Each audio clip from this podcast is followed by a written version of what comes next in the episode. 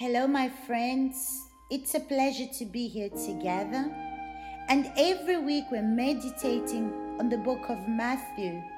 And I invite you to participate in these audios and leave your comments.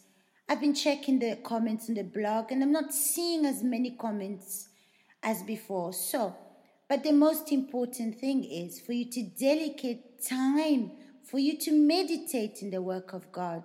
And this time that you take out to meditate is not for the church, it's not for anyone else, but it's for you, for you to think, for you to meditate on what the word of God says because these words of God makes us think, makes us realize, see our situation. It makes us weigh our faith, make us see where we are and what we need to do, and the decisions that I need to take, how I need to react. It's really important for you to take this time out for God because when you start to dedicate these times for Him, you're going to start developing a relationship with Him and valuing your soul. Maybe you prioritize, you value a lot the things that you do because it makes you feel good, the things that you do for others because it makes you feel satisfied. But it makes you feel satisfied only for a time because tomorrow you're going to have the necessity of doing the same thing.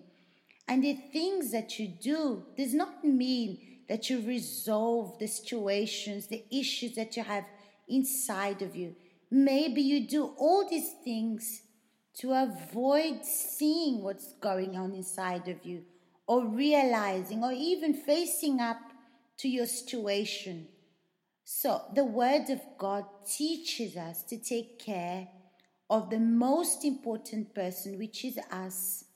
So, for you after you've taken care of yourself. You can take care of the others as well, but you cannot do it vice versa. Take care of others and then take care of you. So I invite you to participate here on the blog, but not just on the blog. I want you to put these words into practice to bless your life, to change the situation in your life.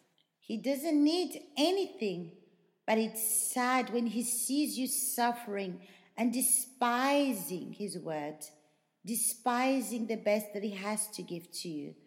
But if you don't take time out for Him, it's going to be difficult. So let's continue reading from the book of Matthew, chapter 10, from verse 1.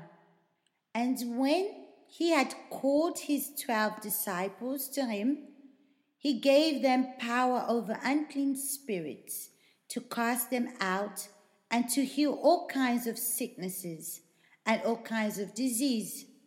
Now, the name of the twelve apostles are these first, Simon, who is called Peter, and Andrew, his brother, James, the son of Zebedee, John, his brother, Philip, and Bartholomew, Thomas and Matthew, the tax collector, James the son of Alphaeus, and Lebbaeus, whose surname was Thaddaeus, Simon the Canaanite, Judas Iscariot, who also betrayed him. It's really nice to see Jesus calling all these disciples to do everything that he did. And it's really interesting when a person has a low self esteem she doesn't want others to do the same thing as she does. She wants to appear. She wants to be seen. Why does she want to, to be seen and appear? Because she wants to feel superior to other people. She wants to feel approved. She wants to approve herself. But when you see Jesus calling the disciples and giving them authority and power, over the evil spirits, what do you think would happen to the disciples? They would be marveled and they would feel strong and powerful. They would feel happy because they're giving something that no one else could give. But reminding you of an interesting point that Jesus gave them power. Jesus gave them this power that comes from His word. It's Jesus that gave the power, it's Him that said, but this power comes from His words, the Word of God, from the mouth of God, giving authority to His disciples. Imagine when you are obedient to the Word of God, you also receive the power of God, this power of God. When I submit myself to the Word of God, this power comes into my life as well. Look at how it's important for us to listen to God, to listen to His words, to meditate in His words. It's interesting that God gave them power over evil forces, the one that presents himself as strong, as the one that thinks he is everything, that makes the person become sick, that makes the person addicted, that makes the person feel traumatized, the one that makes the person feel destroyed, makes a mess in the person's life. Now, Jesus gave his power to his disciples to get rid of this spirit of the world, this spirit that comes to destroy the life of many. And they weren't even baptized with the Holy Spirit, they only had the words.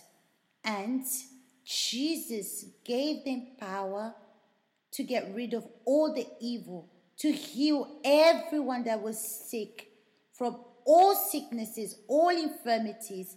It's Jesus that gave these 12 disciples this authority. So the disciples needed to do what? He needed to go face the problem, the challenge, and use this authority. When they were using this power, they were obeying the word of God. They were being submissive. And when we obey the word of God, we have power over these evil spirits.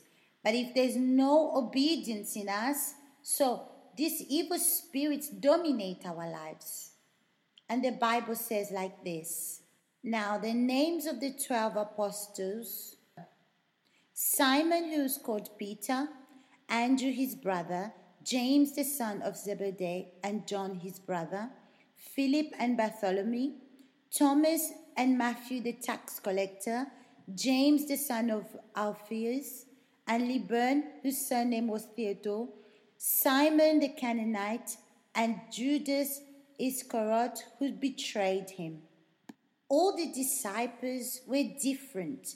They all had different personalities. Peter was impulsive, he was aggressive, and each one of them had different characters but Jesus used all of them, and all of them heard the same words, the same teachings of Jesus, all the instructions that Jesus gave, including Judas Iscariot, who betrayed Jesus. He also did signs, he also blessed people, he healed people that were sick, he set people free from evil forces, but he betrayed Jesus. My friends, it's really important for you to understand. It's not about what you do or doing many things. No. The most important thing is for you to obey, is for you to serve. Because sometimes when we do things, we feel good about ourselves. We want to give life to people. But if I if you don't obey, if you're not obedient to the word of God, you cannot pass something that you don't have. We are not perfect, we make many mistakes. But for us to be the disciples of Jesus, we have to be obedient. We have to be submissive and persevere to always obey. And obey, it's not doing how you want, it's not doing the things that you feel is correct. No, but you have to be submissive to the Word of God and let God be in control of everything. You see here, the person who gives power is God, it's Jesus. We don't have any power in us. But when we obey the word of God, we receive the same power as the disciples received. But the power comes from God. Okay, my friends? So I want you to think about these words. I want you to meditate on these words for you to be able to see and realize what's the situation that you need to change and cast out all evil and be healed from your infirmities. Sometimes you have so much things inside of you. You're traumatized from your past, things that makes you feel bad or things that makes you feel or live in your past and you don't have power enough to cast out this evil. Maybe you have a grudge against somebody or you have bad feelings against this person. And the proof that you have this inside of you is that every time we speak about this person, you feel angry, you start defending yourself. So you don't have power to cast out evil because you're not being submissive in the word of God. You're not obeying. And who chose that for you? It's you, you yourself. And even if you were used in the past to do great things by the authority that God gave you, but you stopped obeying and started to do what you think was right or what you think is better. So you lost this power, and all evil, all infirmities, all evil spirits will come through you, will come upon you. So, my friends, think about it and resolve your situation. This possibility is in your hands. It's you that chooses, okay? So I'll see you next week here on the blog, meditating on the book of Matthew.